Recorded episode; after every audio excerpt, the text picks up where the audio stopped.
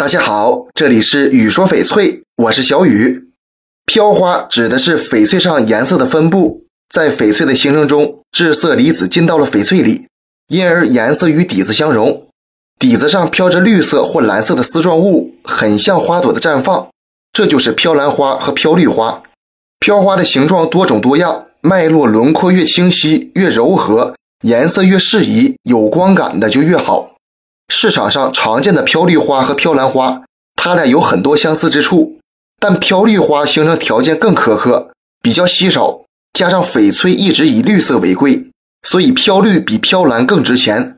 有些翡翠的飘绿花呈带状分布，而且还往同一个方向排列，这就是金丝种翡翠，也是所有飘花中最贵的翡翠。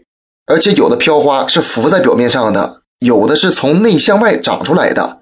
咱们都知道。翡翠的价值是由种、水、色、工决定的。飘花属于锦上添花，所以在选购时呢，还是以种水为重。品质差的翡翠再多飘花也没用。